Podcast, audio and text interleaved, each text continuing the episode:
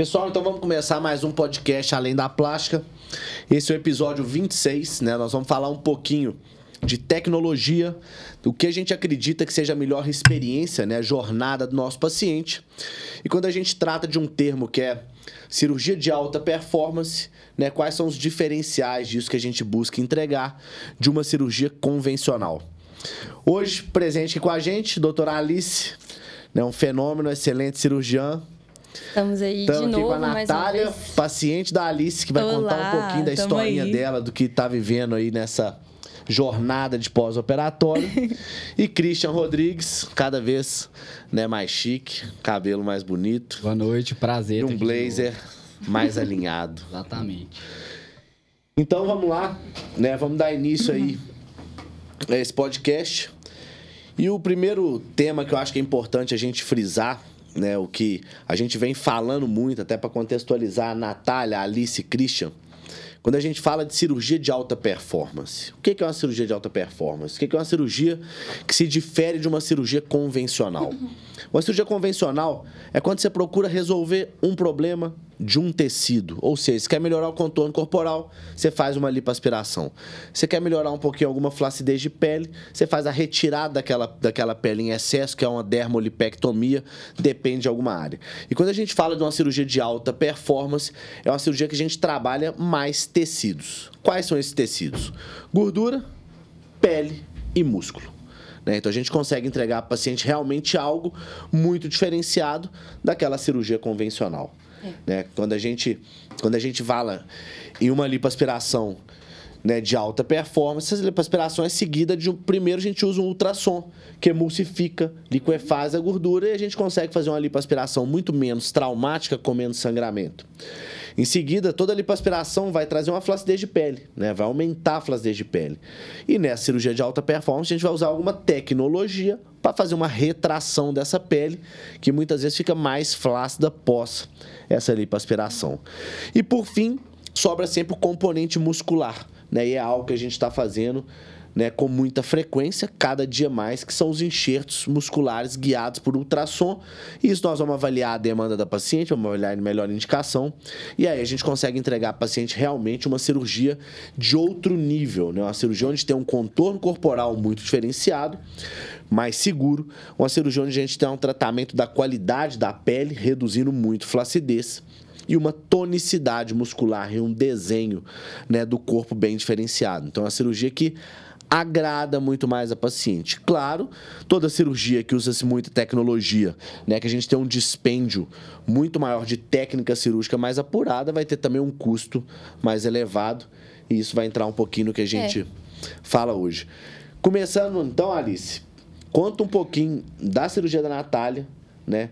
O que, que foi? Como é que a Natália chegou? Quais eram Uhum. as queixas dela? O que, que foi feito? Né? Vou deixar você falar um pouquinho disso. Depois a Natália entra contando um pouco né, da expectativa e do pós-operatório. Na verdade, eu acho até assim, muito interessante a Natália daqui hoje, porque a Natália é literalmente a cirurgia de alta performance. Hoje em dia, o paciente ele cobra muito da gente um resultado de excelência. A Natália é uma paciente que faz atividade física de forma regular, tem uma dieta extremamente equilibrada.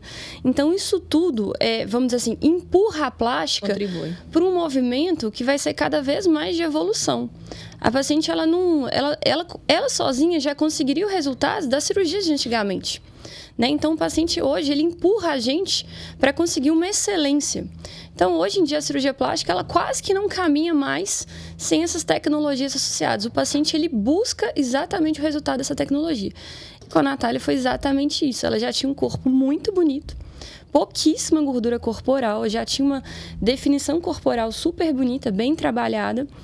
E ela buscava melhora de flacidez, que é uma coisa que o paciente não pode fazer por ele próprio. Né? E a gente entregou isso através das tecnologias associadas à cirurgia. Então, para a Natália, a gente fez uma lipoaspiração, que eu falo que foi meramente ilustrativa. Inclusive, já tinha feito uma anteriormente, né? Então, foi o que causou muito da minha flacidez. Isso. É o que a gente fala muito da cirurgia convencional. né? É. A cirurgia convencional é isso. Exatamente. A gordura é um tecido de estabilidade entre pele e músculo. Então, na hora que você tira essa gordura, a pele tende a ficar flácida. Aham. Né? Não adianta você esperar que aquela pele vá colar, porque ela não É, e, vai e colar. assim, o quanto que a pele retrai de cada paciente é muito específico de cada paciente. A medicina ela não é exata, então você não tem como saber quanto que vai retrair da pele, às vezes, numa lipoaspiração. É, os, os, livros falam 19% de retração, mas é muito variado. Tem paciente que não retrai, tem paciente que aquela lipoaspiração gera muita flacidez. Eu falo que é igual esvaziar um balão. Depois que você esvazia um balão, o elástico não volta a ser o mesmo.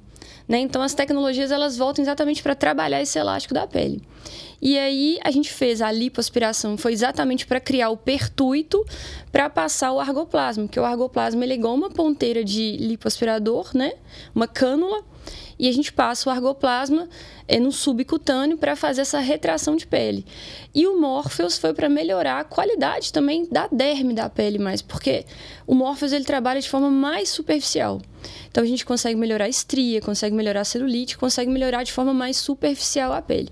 E o argoplasma colando totalmente ali, que era a queixa principal que ela tinha. Então, só contextualizando, né? Alice, queixa principal é flacidez. Né? Flacidez. Né? Que é uma das queixas mais frequentes que a gente tem mais no consultório frequentes. e muitas vezes ela não pode ser confundida.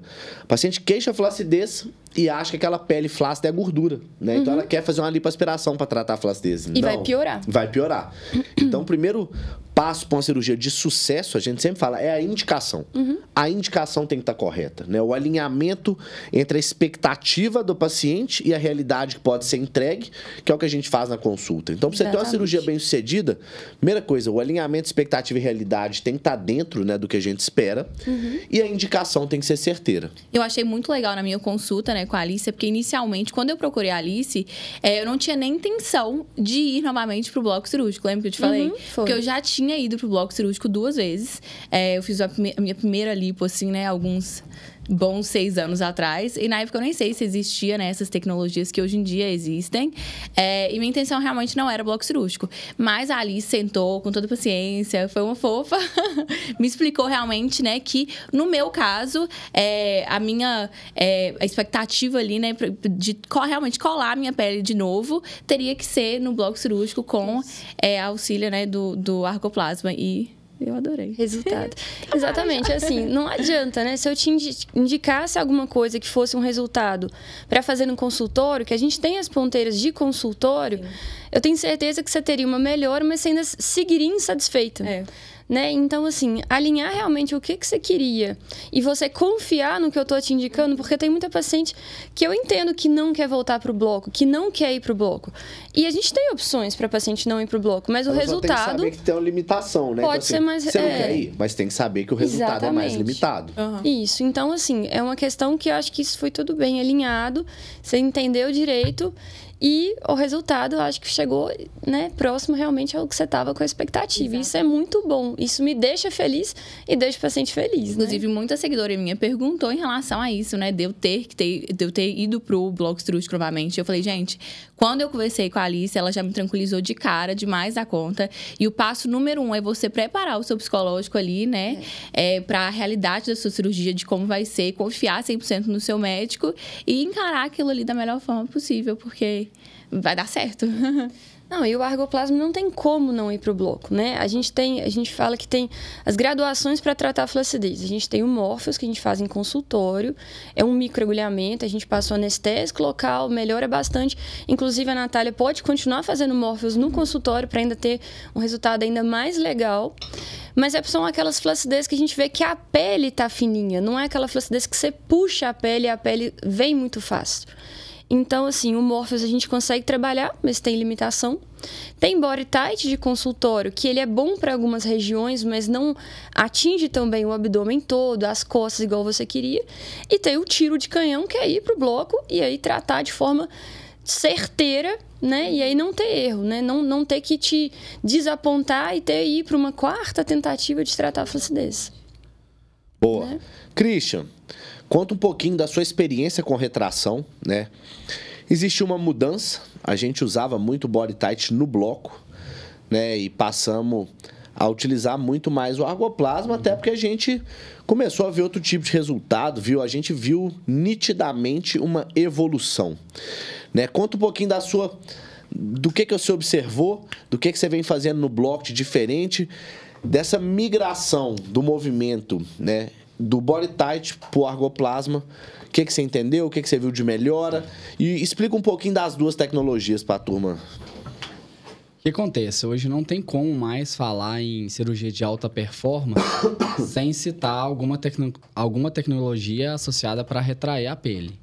Há alguns poucos anos atrás, digamos assim, uns 10 anos atrás, a nossa lipoaspiração ela era limitada pela retração de pele. A gente sabia que existia um nível de quantidade de gordura que a gente podia aspirar é, sem deixar a pele tão flácida. A gente sabia que se a gente fosse mais a fundo e deixasse mais magro a pele, a chance de ficar flácida era alta e ficava. E a gente tinha resultados magros, porém flácidos. Ou seja, quanto mais você lipava, você deixava a paciente mais magra, mas mais flácida. Mais flácida. Agora, com essa virada de chave, as tecnologias mais disponíveis, as duas principais que a gente usa, o Body Tight e o Argoplasma, eles têm ajudado muito a permitir com que, com que a gente vá mais além, faz uma lipo mais, digamos assim, caprichada, deixa o paciente mais magro, mas não deixa ele flácido, porque a gente associa uma dessas tecnologias. A diferença principal é, desses anos que a gente tem é, experimentado, né, que a gente tem usado, que trouxe para a gente de resultado, o argoplasma e, a, e o tight. O tight a gente sabe que é uma radiofrequência,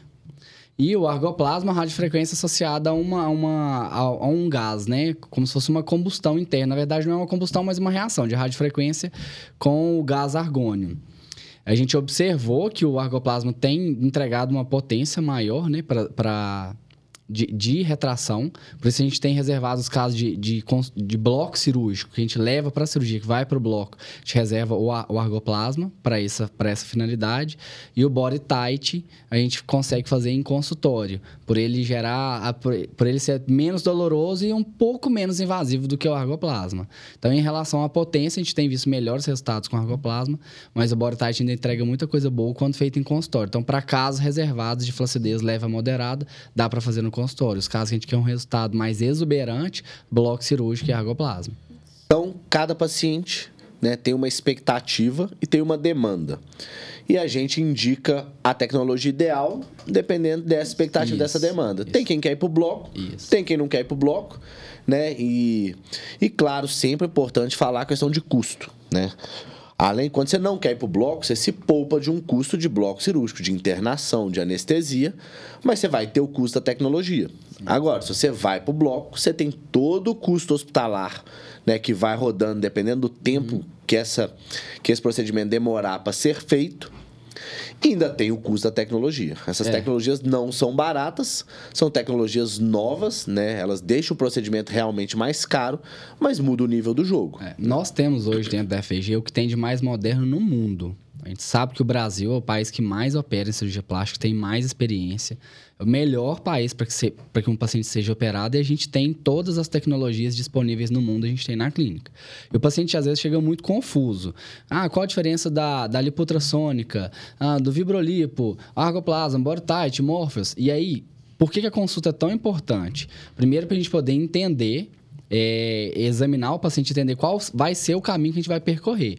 Se a gente sabe que uma paciente que é uma lipo que vai ser mais difícil, uma lipo secundária, que já tem fibrose de uma cirurgia anterior, vão precisar do ultrassom, da, da lipo ultrassônica, para ela emulsificar a gordura, para a gente conseguir é, tirar mais gordura de forma mais regular. Se a gente sabe que vai ter uma, uma flacidez associada mais importante, argoplasma a gente associa. Se a gente sabe que a pele do paciente precisa tratar, celulite, estria, é uma pele que externamente ela não está legal, precisa regularizar, é, tem irregularidades, a gente associa com morfos. Então, só no consultório a gente consegue bater o martelo e decidir o que a gente vai usar como você já falou, cada uma dessas tecnologias ela vai adicionando um custo, porque é uma ponteira específica para aquele paciente que é descartada depois. O nosso equipamento ele tem uma manutenção praticamente diária para tudo aquilo que a gente utiliza. Então, alta performance é exatamente isso, usar tudo que a gente tem a nosso favor, de forma individualizada, é, de forma segura, não, a gente não reaproveita nada, é tudo descartável. Então, isso é importante para o paciente entender do porquê que o orçamento de uma cirurgia de alta performance é mais caro do que de uma cirurgia convencional. Boa. Isso. Uma coisa interessante de diferença também do body tight para o argoplasma, que os pacientes eles perguntam muito, por que, que eu não posso fazer o argoplasma no consultório, né? E por que, que eu posso fazer o body tight no consultório? Então, igual o Christian falou, o body tight ele trabalha a radiofrequência e o body tight ele foi um aparelho construído, na verdade, para a mulher mais moderna, né? Para o mundo mais moderno, que a mulher não quer ter aquele delay de parar de trabalhar, de ficar sem academia e tudo mais. Então, ele é um procedimento que ele consegue combinar isso. Ele é um procedimento que ele foi feito para fazer fora do bloco, né? As ponteiras foram feitas para isso. Não é assim uma coisa que a gente está fazendo fora da curva. Na verdade, ele foi criado com essa intenção de ser feito ambulatoriamente. E o, o body tight, a radiofrequência, ele tem duas ponteiras uma ponteira que vai ficar dentro do paciente e uma ponteira externa. Então a energia ela passa de um polo positivo para o outro. Então a gente sabe onde a energia está passando. Isso é o que deixa ele seguro para a gente fazer no consultório. O jato de plasma, que é o argoplasma, não. O jato ele está difundido. A gente não sabe ainda para onde está a energia. Então o paciente ele tem que estar tá todo controlado, monitorizado, anestesiado, porque a gente não tem esse controle de dor tão preciso. Então é por isso que um dos principais motivos a gente conseguir fazer o body tight e o argoplasma não. Né? E o argoplasma a gente consegue chegar em energias um pouco maior então, o paciente não toleraria isso no consultório, porque quando a gente anestesia o paciente, anestesia a sensação de dor, mas não a térmica. Então, o paciente ele sente esquentar. E aí, no consultório, às vezes ele fica super tenso. Tá quente, mas eu falo, tá doendo? Não, não tá doendo. Ah, então tá bom, só tá quente. E o jato de plasma, talvez ele esquentaria mais, o paciente ficaria mais desconfortável. Então, assim, são tecnologias que foram feitas para serem aplicadas dessa forma. Argoplasma é bloco cirúrgico, anestesia e segurança. Body tight a gente pode fazer em consultório. Segurança sempre vai ser prioridade. Né? Não adianta fazer um procedimento que não vai ser seguro para ser feito daquela forma. Então, argoplasma não tem jeito. É um tiro de canhão, é para estar tá monitorizado, é para estar tá no bloco. Cirurgia da ANAC foi uma cirurgia sem lipo, foi oito horas de cirurgia. Uhum. Né? Como que eu faço um procedimento desse no consultório? Oito horas de procedimento. Sofrer demais. Né? Não tem jeito. Uhum. Né? E Alice, você que está com volume cirúrgico, né? Bem legal. Pô, tô vendo que cada vez mais você tá fazendo cirurgias, né? Igual a gente tá falando de alta performance. Cirurgia com enxerto muscular, cirurgia com retração de pele, né? Cirurgia usando o que tem de mais top de tecnologia. Me fala um pouco da sua experiência, o que, que você tá vendo de resultado pós-operatório mais tardio? O que, que você está que, que você está encontrando? Você está encontrando o que você gostaria de encontrar? Né? Você está atingindo o objetivo das suas pacientes? Conta um pouquinho, né? não só do uso que a gente já falou, mas do que, que você está... Do resultado. Do resultado. Ótimo. Bom, eu acho que uma coisa muito interessante é que meu volume cirúrgico, ele é muito de paciente mais jovem. Eu acho que os pacientes se identificam com o cirurgião e os pacientes que se identificam comigo normalmente são pacientes mais jovens. Pacientes às vezes mais velhos olham um cirurgião mais jovem e tem medo. Né? E os então, pacientes então, mais novos. Você tem carinha de criança. Eu tenho cara de criança, mas ok, meu colágeno está em dia. Enfim, então assim, as pacientes que vêm me procurar são pacientes que já têm já essa procura de alta performance. Por isso que eu acho que eu tenho associado muito essas tecnologias. Porque são pacientes que já estão com cor bonito e estão procurando aquela cereja do bolo né? Então, assim, é, essas pacientes que eu tenho feito tecnologia, o resultado a longo prazo está sendo excelente. A gente está conseguindo tratar de forma muito eficiente a, a flacidez. Uma coisa muito interessante para as mulheres, igual eu falei, as, as minhas pacientes são mais jovens. É, e é um medo muito grande. Vou perder meu resultado quando eu engravidar? Não, não vai perder resultado. Foi uma das primeiras perguntas que Foi eu uma das perguntas uhum. da Ana.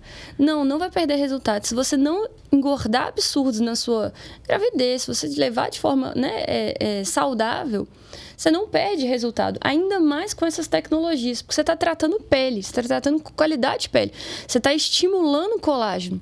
Então, os resultados a longo prazo estão cada vez melhores e as pacientes estão conseguindo manter esse resultado muito mais. Né? Porque são pacientes que já vêm de uma trajetória que faz atividade física, faz dieta.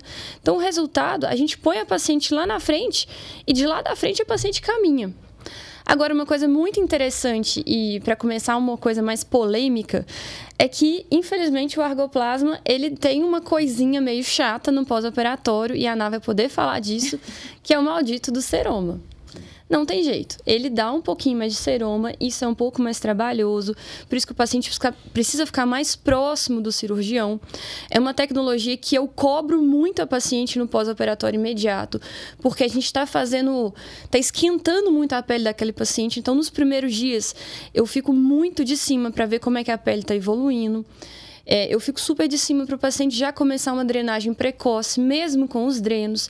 Eu não tiro o dreno de forma. É, não tiro o dreno rápido, não adianta tirar o dreno rápido. Eu insisti muito, inclusive. Não adianta, tá? É, não Mas adianta. Eu vi que era necessário. Porque às vezes você tira para tirar uma angústia do paciente, que o dreno é realmente dreno chato. é você fala assim, chato demais. você tira para agradar o paciente, E só que você desagrada. desagrada, porque você vai ter que ficar furando ele todo dia depois para funcionar Desagrada. aquele seroma, então não faz Exatamente. sentido. E mesmo fazendo todas essas medidas, o seroma é uma coisa que pode acontecer. A, Nat, a gente já funcionou umas duas, três vezes Duas dela. vezes já. Isso. É super. Conta pra Eu gente como é que é a falar, experiência é. do seroma. Me conta. falar Conta o que que, que é, o que, que você achou Quando- que é. Isso, a primeira vez que eu mandei foto, inclusive, pra enfermagem da FVG, é, era num dia à noite e eu tirei a cinta pra passar o hidratante e tal, e percebi que minha barriga tava com uma bolsa, tipo uma bolinha de líquido. Eu falei assim, nossa, aconteceu alguma coisa, o que, que pode ser isso? Mandei mensagem na hora, as meninas me explicaram que era super normal, que é um processo inflamatório. Enfim, cheguei no dia seguinte lá na clínica pra fazer a punção, né? E você me esclareceu mais ainda as dúvidas, porque realmente, quando você vê aquela bolsinha ali, é um pouco assustador. E é, ao, ao falar, né, que tinha que fazer a punção, eu assustei mais ainda. Eu falei assim, nossa, gente, pronto, vai enfiar uma agulha dentro de mim, ferrou tudo, vou sofrer. E me surpreendeu o tanto que é tranquilo, realmente. Porque parece, não sei se a pele tá menos sensível, né, no, do, da, da anestesia, enfim. É muito tranquilo. Já foi a segunda vez, né, que eu tirei lá na, com as enfermeiras e eu achei muito boa. É. Acho que o paciente tem, tem medo porque, assim, ele tá sentindo dor. E você fincar uma agulha no lugar que ele tá com dor, ele fica com medo assim. Aham. Vai ser o caos, vou morrer aqui. Vou morrer aqui. E na verdade não tá dolorido, mas quando a gente faz a punção do seroma, a pele tá anestesiada. Então o paciente, ele não sente igual você tá enfiando uma agulha Não. numa condição normal. Parece assustador, mas não é. É, parece assustador, mas não é tanto. E é necessário, esse seroma não pode ficar ali dentro, ele não pode ficar muito tempo, senão vai ser difícil o tratamento do seroma, né? E a única coisa do pós-operatório do argoplasma que eu tenho de consideração, que eu acho que, assim, é, é uma coisa que é uma surpresinha que o paciente Aham. não, não entende, mas ele vai ganhar depois, que é o seroma. É, mas assim, desde que seja bem conduzido, Claro. né? Nós mudamos muito nossa, nossa forma de trabalhar com seroma pós-argoplasma. Então, o que, que eu tenho observado de um tempo para cá? Desde que você faça uma drenagem, drenagem não é drenagem linfática, é colocar o dreno no bloco de forma eficiente. Você consegue poupar o paciente muito desse seroma. Mas você só pode tirar esse dreno quando realmente o dreno não tiver débito nenhum, não tiver saída de nada em 24 horas. Se você tirar, naquela teoria, ah, com menos de 50 ml por 24 horas, você pode tirar. Não tira, que vai acumular. Então tem que realmente ter uma boa compressão, uma boa adaptação de malha, né, uma drenagem ideal para a gente conseguir otimizar isso. E o ideal é que o paciente não tenha seroma. Na verdade, ele vai ter, só que tem que sair pelo dreno antes de ficar ali retido, antes de ficar colecionado. O... Só pra gente passar um pouquinho a bola aqui pro Christian. Daqui a pouco, Natália, você vai contar um pouquinho pra gente da sua experiência, o que, que você viveu todo. nessa jornada mesmo, né? Desse, pô, como você achou o FVG? Como é que você conheceu? Como é que chegou na Alice? Né? Como é que essa relação foi construída? Mas antes eu vou perguntar pro Christian aqui. Christian, a gente sabe muito bem né, o que, que a gente faz no bloco, o que, que a gente entrega e o que, que a gente consegue realmente trazer de mudança do corpo da paciente. né? A gente consegue realmente promover mudanças que são muitas vezes surreais, inacreditáveis para a paciente. Mas não adianta nada mudar o corpo e não mudar a cabeça. Né? É aquele, aquele milagre que foi feito vai precisar de uma manutenção. Conta um pouco né, o que, que a gente espera, o que, que a gente orienta e como esse paciente deve se conduzir neste pós-operatório, como é que ele vai se manter depois da nossa alta médica para não ter perda daquele resultado. É, o que acontece? A gente, eu sempre falo em consultório com os pacientes o seguinte: é, vamos supor que seja uma, uma paciente que está se candidatando a fazer uma lipo, uma lipo HD, por exemplo. Quando a gente conversa, eu falo, obter um resultado de um abdômen definido, magro, é difícil. Com exercício físico e alimentação, é muito difícil. Manter esse corpo é difícil? Também é difícil. A pequena diferença é que a cirurgia vai entregar aquele corpo magro, mais definido, e ela vai ter que manter aquela vida que, se ela tivesse adquirido de forma natural, para poder manter o corpo sem perder o resultado da cirurgia. Então, eh, o combinado que eu sempre gosto de fazer no consultório é já começar a atividade física antes, hábitos saudáveis de vida antes, porque aquilo ali é uma transformação de vida. Vai culminar com a cirurgia, mas ela vai começar com a mudança de mente, de que o passado não te pertence mais, várias coisas vai ter que mudar. muito. É, a, a, gente vê muito hoje cirurgias mais antigas, de mais de 10 anos atrás, que o paciente perdeu completamente o resultado. Fez uma abdominoplastia, perdeu o resultado. Fez uma mamoplastia, perdeu o resultado. É, e eu percebo que antigamente as pacientes eram, tratado, eram tratadas de forma setorizada. A queixa dela era abdômen avental, fazia só abdominoplastia. A queixa dela é a mama caída, fazia só a mastopexia. Não tratava outras áreas. Então a paciente às vezes até nem sentia tão. Via uma transformação, mas não via uma transformação do corpo. Na verdade, ela todo. viu uma mudança na queixa, mas não viu uma transformação. Não viu uma transformação. Hoje não, a gente leva uma paciente para fazer uma mastopexia. Se tiver uma gordura ao redor da mama, no contorno da mama, na, na região pré-axilar, a gente associa com uma, com uma lipo. A lipo a gente não faz só no abdômen. O paciente chegar e quer fazer uma, uma, lipo só na frente. A gente não faz. A gente pega o flanco, dorso, interno de coxa se for necessário, braço, para poder fazer uma mudança do corpo. Não combina um abdômen seco, sem gordura, com as costas gordinhas, com o braço gordinho, com a, a coxa, com a também. papada. Então a gente sempre associa várias áreas do corpo para que o paciente, quando ele se olhar no espelho, após após, assim, três, quatro, cinco, seis meses, ele se enxergar como uma outra pessoa. Então, esse trabalho dessa transformação do corpo, ela tem que vir alinhada com a transformação da mente, da, da identidade da pessoa, da forma com que ela se enxerga, para que ela tenha mudanças de hábito. Então, isso já começa desde, no, desde o pré-operatório. É, cê, a gente fala com os pacientes, você está decidido a ter uma transformação da sua vida, dos seus hábitos, porque realmente é necessário. Não faz sentido você submeter a uma cirurgia 8, 10 horas no bloco cirúrgico, passar por um pós-operatório que a gente sabe que exige muito da gente, né? É, a gente, é Gastar difícil. uma grana né? também, é difícil. Né? Que não é, Investir um não investimento é uma financeiro. barato, é um investimento Exatamente. financeiro. Você investe tempo, dinheiro, é, gasto de, você gasta energia com aquilo ali, você se é, se afasta do trabalho, atividade física por um tempo. Então tem que fazer para valer a pena. O paciente, o paciente tem que estar tá realmente de, decidido. Mesmo porque a gente pega muito no pé, né, Alice? Porque os pacientes são nossos modelos que estão circulando por aí, tem a Com nossa certeza. assinatura ali.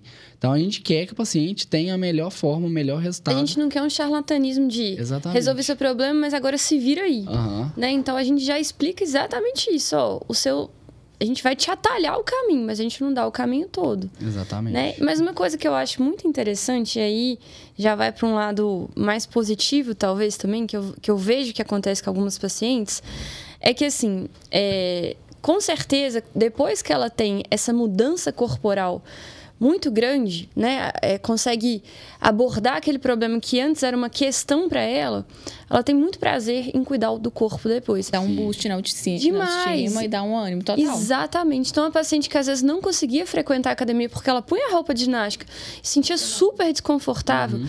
Eu, eu até brinco com o paciente, eu sei que o último lugar que você quer ir é na academia, pôr roupa de ginástica, e onde você olha tem um espelho pegando a gordura que você quer tirar. É verdade. Né? Então, assim, para paciente que está buscando a cirurgia plástica, eu sei que é sofrido ter que falar que você tem que começar, você tem que fazer esse caminho, sendo que ela só quer aquele atalho. Se ela fala assim, meu Deus, se nem na cirurgia plástica eu tenho solução, uhum. aonde eu tenho solução? Uhum.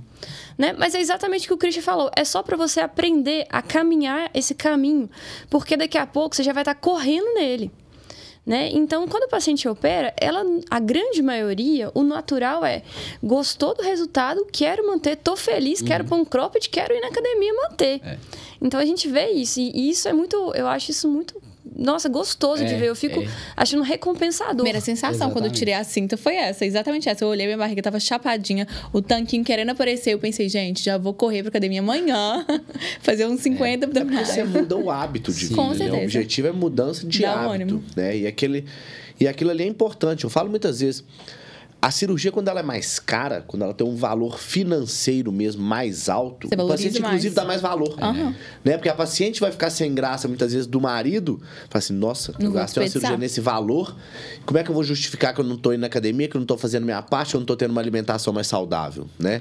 E é tudo um plug. A partir da hora que você quer melhorar a sua saúde de uma forma geral, estética, você tem que estar preparado, sua saúde mental tem que estar bem instruída, você tem, é, você tem que estar preparado Mas... para ter todo esse equilíbrio, né? É, isso é, é são, do, do, são dos dois lados da moeda, né? Antes de operar, essa preparação, e só paciente que já operou é, e, que, e que já estava na luta na academia, como a Alice falou, vestia uma blusa, não estava feliz, vestia um biquíni, não estava feliz, e colocava a roupa para ir treinar, não estava satisfeita. Só ela, depois de operada, consegue, que assim a gente tem os relatos do consultório, consegue dizer qual é a sensação de você vestir a mesma roupa que há três meses atrás você usava, depois de anos de treino não viu o resultado que você queria, você enxergar esse resultado depois de uma cirurgia plástica é o maior incentivo que elas têm para manter. É Isso muda. É a melhor sensação. Muda, é a melhor é. sensação. É. Hoje eu atendi uma paciente e foi, eu fiquei super feliz porque aconteceram duas coisas boas que eu acho que foi feito. Uma era isso, ela chegou e falou assim: Olha, eu não conseguia vestir essa blusa. Ela tinha um bracinho gordinho e era uma das coisas que incomodava muito ela. E ela veio com a blusa que ela veio para me mostrar que agora estava entrando. Que fofa. E a segunda coisa é que ela parou de fumar para operar e ela não vai voltar. E aí eu fiquei feliz demais, porque foram duas mudanças grandes. A de cigarro, para mim, foi até a melhor de todas. Mas, assim, é, é, é, excelente de ver isso. A paciente realizar uma coisa que para outra era comum. Eu nem ia ver que a blusa ia, que era uma questão. Mas ela chegar e falar assim: olha, não entrava. Agora, ó, tô aqui com a blusa. Super feliz, um casaco.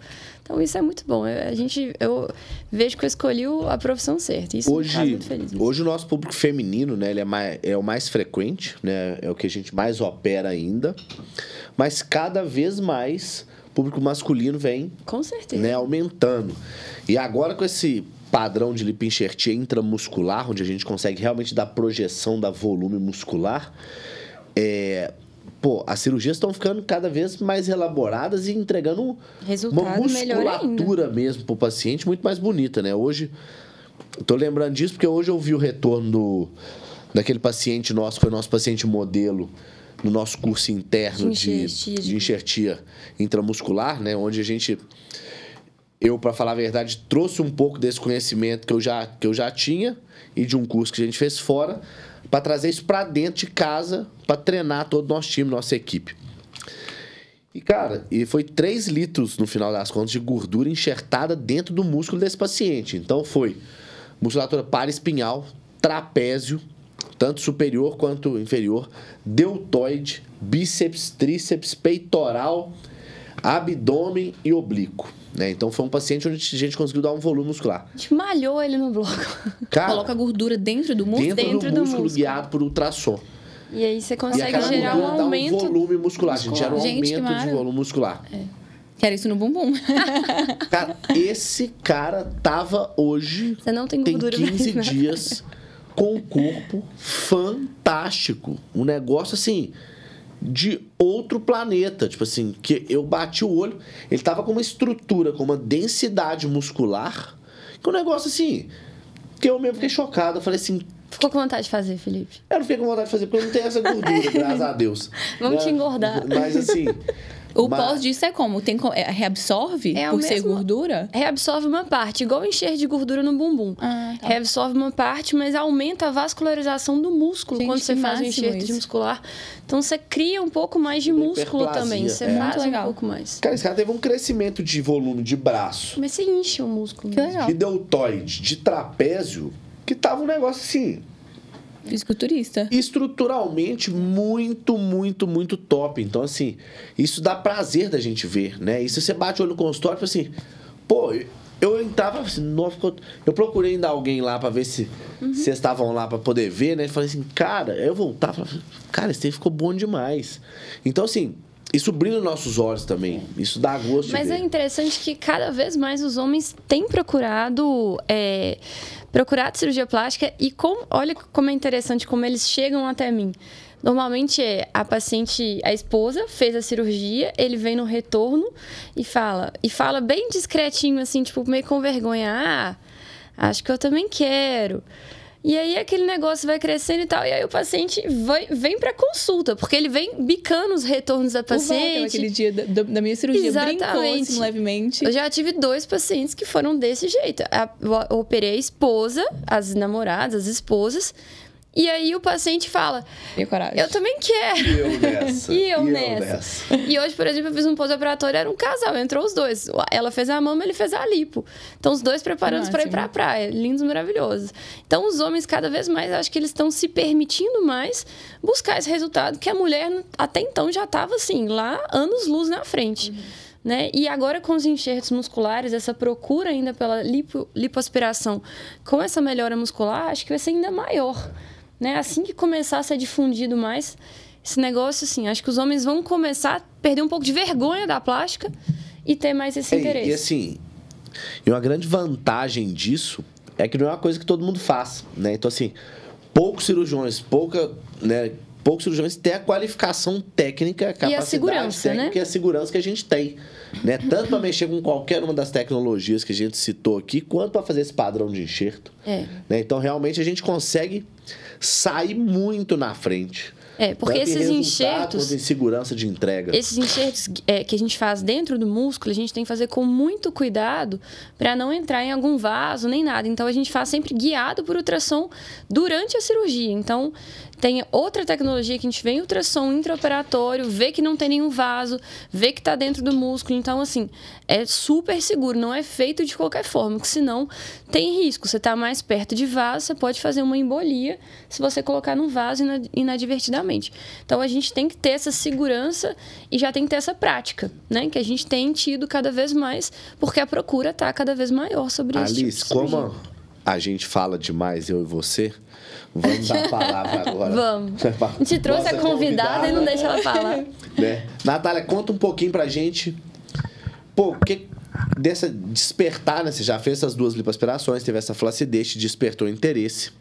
Você foi na Alice. Primeiro, como é que você chegou na Alice? Como é que chegou na EVG? Né? E como é que foi esse preparo, essa expectativa e como é que o nosso time todo te conduziu? Tanto o time de pré-operatório, quanto o time de bloco, quanto o time de pós-operatório. Então, é, eu vou tentar resumir aqui de uma forma, forma mais breve, né, pra não ficar cansativo demais. Mas, é, inicialmente, eu fui indicada, né, por uma amiga, na verdade, a Jaque. Ela tinha operado já com vocês. Ela também é de Patinga. Ela, eu encontrei ela num trabalho em Patinga. Ela, assim, ela tava toda sequinha, né? Eu, amiga, você tá diferente. O que que você, que que fez? Conta o segredo. Ela, amiga, operei. Eu, o que que você arrumou? Ela falou assim, ah, eu fiz o body touch, fiz o Morpheus. Ela tava com a pele toda apertadinha. Eu falei assim, amiga, me incomoda há muitos anos já. Meu sonho é fazer alguma coisa é, para melhorar a minha flacidez. Porque ela também já sabia da minha história, que eu já tinha feito lipo, que era muito A insatisfeita. Alecrim. Exatamente. É, ela já sabia, né, dessa minha, do meu histórico de ser muito ins- insatisfeita com o meu corpo em relação à flacidez. E é o que vocês disseram. Eu já tinha feito de tudo: academia, alimentação boa, é, tudo quanto é tipo de procedimento estético, né? É, ali dentro de consultório eu já tinha tentado, fazer, tentado é, em mim, né? E não tinha me dado o resultado que eu queria. Aí ela foi e falou assim: entra nesse Instagram aqui e vê esses resultados. Aí eu comecei a futricar, futricando, futricando, futricando, até que eu cheguei é, nos resultados né, desse argoplasma que eu nunca tinha nem ouvido falar. E eu fiquei muito impressionada. Foi quando eu agendei a primeira consulta. A primeira médica, assim, que, é, que eu agendei foi a doutora Alice. E é aquela, aquela coisa, né? O santo bate. A gente sentou pra conversar e na primeira, nos primeiros cinco minutos, assim, de conversa, eu já fiquei muito impressionada. É uma pessoa que te cativa mesmo, sabe? E é igual eu falei, eu não queria ir pra. É, inicialmente, né, ir pro, pro bloco cirúrgico, mas ela me passou tanta confiança, uma, com uma sensatez, assim, imensa, que eu falei assim, olha, gente, se essa menina tá falando pra mim, eu vou ir sim, e eu tenho certeza que vai dar certo. Então, é, foi aí que começou a jornada, né? É, isso já tem mais ou menos, da nossa consulta, uns dois? É, foi por aí. Uns dois, três meses? Foi, Aconteceu foi tipo bem março, rápido. ma- É, por aí, abril, por aí, né? É, aconteceu até, Foi. até rápido. Aí eu fui Foi. pra uma viagem, é, já tava super ansiosa, fui me preparando ali psicologicamente, fiz todos os exames certinhos, né? E quando eu voltei, eu tive é, a minha consulta, né, pré-operatória. Tava mega ansiosa, tinha um milhão de perguntas, um milhão de coisas na cabeça, né? Mas foi, mega, foi bem- muito tranquilo, a equipe te tranquiliza, né, o, o tempo inteiro. E é, o perrengue mesmo, assim, né, da cirurgia é o pós. Porque antes disso é só é mil maravilhas. Aí no pós ele tem acordado da cir- da cirurgia do, é, da anestesia geral, que pra mim foi o maior perrengue de todos. Eu sofri demais pra acordar. Nossa, eu sofri muito. Na recuperação lá embaixo, antes, Exatamente. Eu acho que só os três primeiros dias ali e o acordar pra mim foi o mais perrengue. O dreno também foi sofrido, mas é passa rapidinho. É, a gente até brincou, né, que o ideal de um paciente é ele se preparar muito psicologicamente pro pós, porque é sofrido, mas se você não tiver aquele bom ânimo de pegar, levantar, tentar fazer alguma, alguma caminhada dentro de casa, ficar prostado demais, parece que o seu psicológico já fica pra baixo, você já fica abalado E você sente até mais dor, eu acho. É verdade. Que desde o início, assim, eu tava bem é, alto astral e parece que eu até sofri menos. Com É, três dias já Natália, tava super Eu já animada. cheguei no quarto, ela com uma carinha ótima. ela falou assim: eu sou, tipo, eu tenho um mood trooper, né? Que você me falou. Eu falei, trooper. sensacional, perfeita. Porque ela, assim, ela desde o começo, você viu que ela tinha, fez um preparo emocional que foi muito interessante, foi muito bom. Ela levou tudo com uma leveza. Né? Eu Na pensei, eu não, alta, gente, não ela vou reclamar. tava ótima, assim, eu mexendo ali na cinta, ela, tipo, plena, linda, maravilhosa, Amara. com a cara melhor do mundo, fingindo que não tava doendo nada. E Eu é bom acho que eu que- fui acompanhando nos stories, você seguiu assim. Exatamente. Ótimo. O psicológico manda demais muito, da Porque o conta. psicológico abala no post. Exato. A bala, sim. Tanto Né? que no- nos primeiros dias, realmente. é, Você ainda brincou, né? No primeiro dia você vai arrepender, mas fica tranquila. E eu coloquei na minha cabeça, gente, eu não vou reclamar, porque eu quis isso aqui, então se eu reclamar é até feio pra mim. Não vou reclamar, tá ótimo. Você tem alguma dica para os pacientes manter animada no pós-operatório? Então, é ter uma. Eu acho que uma rede de apoio bacana dentro de casa. Não sei se a pessoa for casada ou ter amigo, família, mãe, né? Ter uma rede de apoio, eu acho que é o mais, assim, é o, é o primordial. Pra. Você não- tem como ficar sozinha, né, inicialmente. é difícil. Mas é ter alguém ali pra te animar, te colocar pra cima, conversar com você, porque fica um tédio. Na verdade, preparo. Né? É. Você tem que se preparar para aquele momento, psicologicamente. Exatamente. E organizacionalmente mesmo, com família, com quem vai te ajudar, com É. quem vai te dar banho, quem vai te ajudar a fechar a cinta, quem vai cuidar de você no pós-operatório para fazer as drenagens e tudo mais. Então, assim, você tem que preparar. Né? É o que eu falo, você não faz esse tipo de coisa, você não faz na loucura. Você tem que querer, você se prepara mentalmente, você tem que estar com energia boa, né? Para qualquer coisa na vida que você for fazer, você tem que estar com energia boa, apta para aquilo. Por quê? O trauma cirúrgico, né, o próprio nome fala, é um trauma. Ele vai levar alterações hormonais no seu corpo muito intensas. E essas alterações hormonais, essa alteração do cortisol principalmente, ela, do mesmo jeito que seu cortisol sobe demais num trauma, sua, sua serotonina vai lá embaixo e seu potencial de cicatrização também. Então você fica completamente desgovernado mentalmente, né? Como se fosse quase que entre aspas. Você fica com o humor pós-um-parto. deprimido, Você né? fica com humor deprimido. Fica. Né? E aí, não assim, se, eu tava falando assim, quando corre tudo bem na cirurgia, a paciente, se ela deixar, ela fica com humor deprimido. Então, se tem qualquer coisinha que fica fora da curva, é muito fácil da paciente ficar, assim, muito chateada. Então, por isso que acho que é uma coisa que você falou que é muito importante. Eu quis fazer cirurgia, eu me preparei, era uma coisa que eu sonhava. Então, assim, você tem que se envolver no processo. Tá, mano, não vai resolver. Não adianta, você tem que envolver no processo, você tem que lembrar disso. Eu quis estar aqui, Uhum. né? E assim, assim como começou, vai acabar, vai melhorar, vai evoluir. É um dia após o É outro. um dia após o outro. E E você já tem 15 dias de pós-operatório, tá Sim. aqui ótima com a carinha. Então, assim, ou seja, isso passa rápido. Passa rápido.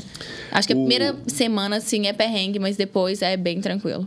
Só para falar um pouquinho de fluxo da FVG, né, Natália? Você fez o pré-operatório, onde você foi lá na central, Uhum. né?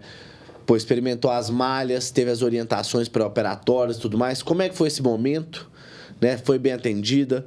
A equipe foi Eu- cordial? Como é que isso funcionou? Eu tava conversando, inclusive, com a minha mãe. Ela mora fora do, do Brasil, ela mora nos Estados Unidos hoje. E ela tá louca querendo vir é, pra também consultar com a doutora Alice. Eu falei, mãe, é, foi uma experiência que eu nunca havia tido em outro lugar. A organização, é, o carinho da equipe foi bizarra. A organização foi, foi muito bizarra. Eu achei, acho que a palavra certa é essa, a organização. Tudo fluiu muito bem. Tudo é, ocorreu de uma forma muito leve, muito tranquila. É, enfim, foi uma. Foi dos sonhos, assim.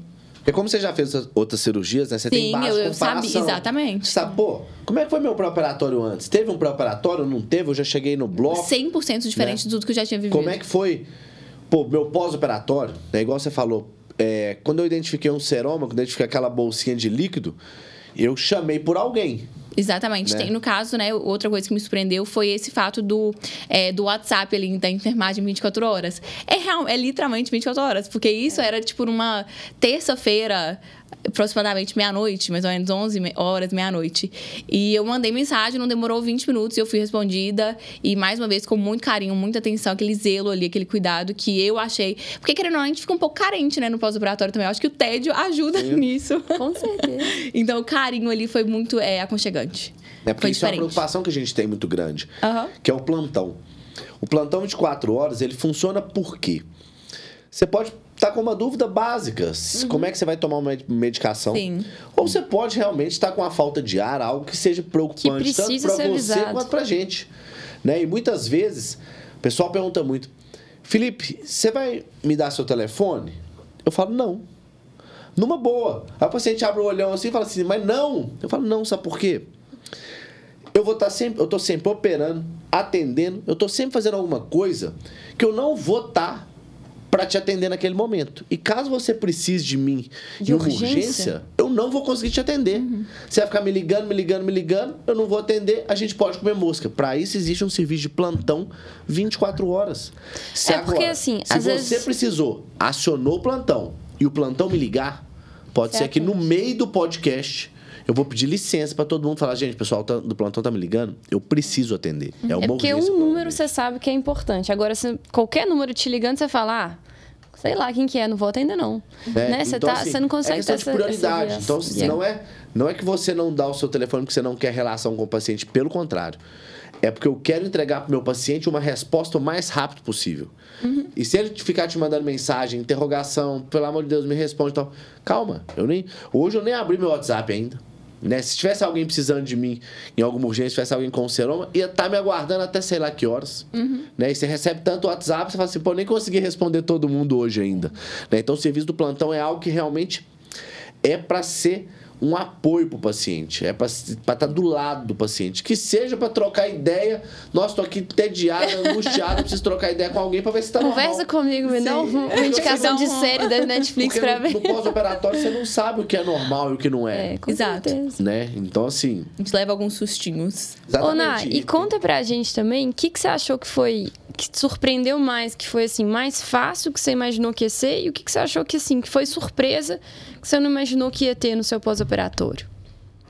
somente no pós ou no modo geral? Na cirurgia, o que, que se surpreendeu de forma positiva e o que, que você falou, meu Deus, isso aqui eu não esperava, não. Que foi uma coisa que acho que talvez vale a pena você contar para as outras pacientes. Então, de forma positiva, o que, que me surpreendeu?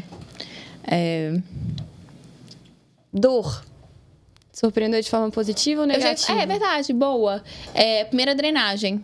Eu, na primeira, na primeira lipo que eu fiz, né, no caso, eu senti absurdamente muita dor na primeira drenagem. Muita.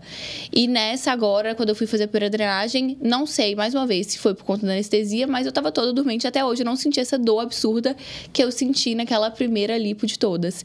Então, isso me surpreendeu muito. A drenagem até hoje eu não senti incômodo nenhum. Alívio, inclusive. Alívio demais. Uma leveza. Ótimo. Você, tem, você trouxe pergunta pra gente também, trouxe, não trouxe? Sim, Você tem alguma que você acha importante aí que as meninas perguntaram mais? Então, eu, eu acho que você já respondeu no comecinho, mas é, você não entrou tão em detalhes. Uhum. É, tiveram três ou quatro pessoas que perguntaram sobre é, esse procedimento após é, a gravidez.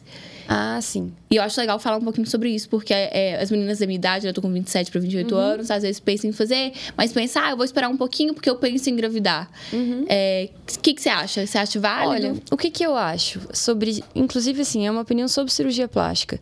Você ficar esperando você ter filho para terminar todos os filhos que você quer ter, para aí sim fazer a cirurgia para ter o corpo que você sonha em ter, isso vai 10 anos da sua vida.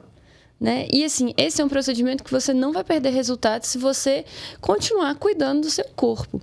Né? Então, assim, você vai esperar todas as gestações que você quer ter, tudo que vai acontecer na sua vida, toda a condição que você vai ter naquele momento. Olha quanto tempo que você perde de vida sem curtir realmente o que você, né? o que você quer, o que você sonha. Nem só isso, né? Eu falo que muitas vezes a cirurgia plástica é uma busca pela autoestima, né? E muitas vezes, para dar alguns passos na vida, você precisa estar com a sua autoestima boa. Né? Exatamente. Né? É o seu bem-estar. Então, muitas vezes, o pessoal fala assim: você é, pega uma menina que tem a mama grande, aquela mama grande constrange ela no meio social, constrange uhum. ela, às vezes, na época de escolar e tudo mais. E o pessoal fala assim: não. Espera Só você ter seus filhos, depois filho. que você tiver filho e amamentar, você opera. Né? Você condena pode a pessoa. Ser, você condena a pessoa. Pode ser que ela nunca Tem vá filho. ter filhos. Por quê? Porque a mama dela é grande, um ela não teve coragem de se relacionar com ninguém, porque ela ficava constrangida com aquela mama. É. Então ela deixou de viver grande parte da vida é. dela simplesmente por um bloqueio, né? Exatamente. né? Então, assim, não faz sentido. Se aquilo, se aquilo vai melhorar sua autoestima, seu bem-estar, se aquilo, resumindo, vai te deixar mais feliz, né? Não tem melhor momento. O melhor momento é a hora que você é, é, viver o corpo que você tem vontade de viver. A gente não sabe, a gente faz muito plano de futuro, mas o mais importante realmente é ter um certo imediatismo em sonho. Eu acho que a gente posterga demais para realizar sonho. Uhum. E você não vai perder resultado né, nas lips com argoplasma. Igual eu falei, cuidando bem do seu corpo, você tem inclusive chance de voltar ao corpo que era antes muito mais rápido. E aí tem a Virgínia, que eu costumo dar o, o, o, exemplo dela, que ela teve dois filhos aí e está com um corpo lindo, tá maravilhoso. Uhum. Né? Não perdeu nem um pouco do resultado. Ela fez uma lipo LED e não perdeu nada. Tá lá com os gominhos dela. Outra pergunta também muito frequente aqui das minhas seguidoras foi a respeito da cicatriz. Porque eu falei que eu ia tirar a flacidez né, da barriga, entre aspas, que ia ficar com a barriga chapadinha. Aí todo mundo falou assim: nossa, mas você vai fazer abdominoplastia? Como assim a cicatriz vai ser grande? Mas você é tão nova para isso. Então todo mundo ficou assustado com a, a, com a cicatriz. Não mostrei ainda. Uhum. É, então aproveitar para falar sobre essa cicatriz também do argoplasma, que é Vamos muito pequenininha, né? Christian. Vamos, fala aí, Cris. Senão você vai dormir. o olhinho do Christian eu já peguei, já tava assim, ó, desse tamanho. Trabalham demais. 10 horas, né? E a gente trabalhou, hoje trabalhamos bastante no consultório no bloco. O que acontece? É, a cirurgia de, do argoplasma, a gente usa as mesmas cicatrizes da lipoaspiração para poder inserir a cana do, do argoplasma e fazer a retração. Então, não tem a cicatriz igual a da abdominoplastia. Então, antigamente, a única forma de reduzir flacidez era retirando pele. Retirar a pele, cicatriz grande. Tirava uma, uma cicatriz que fica dentro da calcinha, mais grande. Em alguns casos, ainda temos que fazer abdominoplastia. Quando o paciente tem um abdômen, é, quando tem diastase associado ou abdômen avental, muita pele, abdominoplastia. Mas argoplasma para flacidez moderada a, e flacidez leve, a gente faz pequenas incisões de um centímetro, um centímetro e meio. Em algumas regiões fica escondida, como dentro da calcinha, debaixo do sulco da mama, é, na parte posterior do dorso, na linha do sutiã, por exemplo, para poder inserir essa cânula e queimar, entre aspas, essa pele por dentro. Isso. As cicatrizes já ficam em lugares estrategicamente escondidinhos. Isso. E é normalmente um centímetro ali a cicatriz dos, do, do, dos orifícios que vão passar a lipo e o argoplasma. Então, fica bem discreto. Depois cicatriza super bem, você finge que nem fez. Arrasou. Outra pergunta também que as meninas fizeram aqui, porque no meu Instagram eu reclamei muito dos drenos. É, ele até falou assim: nossa, é necessário usar, tem que usar. Gente, eu reclamei demais. Foi Mas muito perrengue. Eu odiei é aquele. É chato mesmo. Eu odiei aquele dreno. Então a pergunta é, mais frequente, né, foi sobre o dreno e quanto tempo é necessário, né, usar. Você já respondeu isso no começo um pouquinho, mas se quiser aprofundar mais, acho legal. Assim, na verdade, é aquele negócio: não faça com os outros que você não gostaria que fizesse com você tanto a Alice já usou o dreno, quanto o Christian já usou o dreno. É eu, graças a Deus, não precisei usar dreno, dreno. usar dreno ainda. Mas assim, na verdade é o seguinte, é um mal necessário. Ah, é chato você ficar carregando aquela bolsinha? É. Mas a partir da hora que a cirurgia com argoplasma, ela é uma queimadura interna, a queimadura, ela libera muito líquido no tecido, né? E esse líquido tem que sair por alguma parte. Se esse líquido fica ali, ou vai ter uma perda de resultado, ou vai ter um seroma crônico, aquilo vai insistar. Então não faz o menor sentido a gente deixar aquele líquido. Tem que deixar o dreno até realmente secar e não ter mais drenagem. Não ter mais drenagem, tira, vai estar no momento ideal, você vai ter uma pele colada, adaptada e o resultado que você então, espera. Então não tem dia certo, né? Conforme o, a cicatrização do paciente. É, normalmente Cada eu tiro. paciente é, de um jeito. Eu mas, tiro assim, próximo de uns 10 dias, assim, de pós-operatório, mas assim, é. tem paciente que drena muito. E aí não adianta, 10 dias aí vira só uma.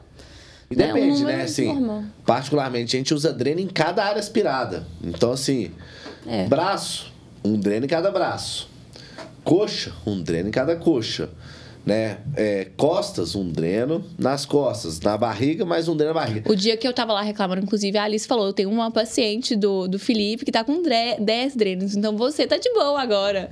Não reclama, não. É, o, o que o paciente tem que entender é que o dreno ele faz parte do tratamento, principalmente Sim. por dois motivos. Primeiro, Primeiro, porque ele vai ajudar a secar, retirar aquele líquido que ainda está ali retido, o líquido que o corpo está produzindo e o restinho da gordura que já está morta ali, que a gente já aspirou e já morreu para ela sair pelo dreno. Então, ele faz parte do tratamento para evitar seroma, evitar infecções, porque o seroma ele é acumulado, se ele não for drenado, ele pode infectar. Em segundo, a única forma, entre aspas, que uma lipoaspiração pode provocar dor no pós-operatório do paciente é pela distensão. Quando há o acúmulo de líquido, distende os tecidos, distende a pele, distende o músculo, distende tudo por dentro, isso provoca dor. Então, com o dreno, isso não acontece. Então, é mais confortável pós-operatório. Então, a princípio, ele parece ser o vilão, mas na verdade ele é o melhor aliado nos primeiros, pelo menos, 10 dias da cirurgia de lipoaspiração. É mocinho. Ele, é, ele é o mocinho. Ele é o, ele mocinho, é o mocinho, exatamente. ele só engana pela aparência. É, é, Ele é chato mesmo. Mas assim, é. gente, depois que o paciente está sentindo bem, já está movimentando, acabou a dor, o paciente esquece o dreno para trás. Então eu costumo falar, põe dentro de uma bolsa e leva com você. Porque o dreno, ele não dói tanto. Eu usei a bolsinha, chato. adorei a bolsinha. A dica da bolsa é, foi a, a melhor. gente dá uma bolsa da FVG, eu falo, essa bolsa da FVG é a bolsa do dreno. Você vai pôr seus drenos aqui dentro e vai andar para baixo e para cima com ele. Vai fazer feira com o dreno. Os pacientes dão nome. Tem um outro paciente. Que meu era, eu também dei. Tinha nome? Qual uh -huh. era o nome do seu? Chanel e Hermes. Ah, é, sempre tem. Sempre tem o nome de bolsa, principalmente dessas marcas ultra famosas, assim. Ah, essa é ótima. Hermes drenou tanto, a Chanel uh -huh. pouco. Uh -huh. Chiquérrima. Eu vou dispensar é. primeiro. Assim. ai, ai. Muito bom. O né, um, um pouquinho que é importante falar sobre um tema. Você é de Patinga? Hoje em dia eu moro aqui. Ah, você mora aqui? Sim, mudei pra cá tem quatro meses. O, né, porque você falou da Jaque, de Patinga e uh -huh. tudo mais. E a gente opera muita gente fora, uhum. né? Assim, muita gente fora do país, muita gente fora de Minas, muita gente fora de BH. Uhum. E uma coisa que eu venho falando cada dia mais para essas pacientes dentro do consultório é tem que ficar aqui em Belo Horizonte pelo menos 15 dias perto da gente. Não adianta. Não uhum. adianta querer operar hoje, ir embora amanhã e retornar daqui 15 dias pra gente ver como é que tá, porque a gente não vai ter o fluxo e o acompanhamento ideal. Muitas vezes a paciente mora no interior que não tem infraestrutura médica nenhuma, pode precisar e não vai ter suporte. Né? Então a gente aumenta o risco da cirurgia do pós-operatório, isso não faz o menor sentido.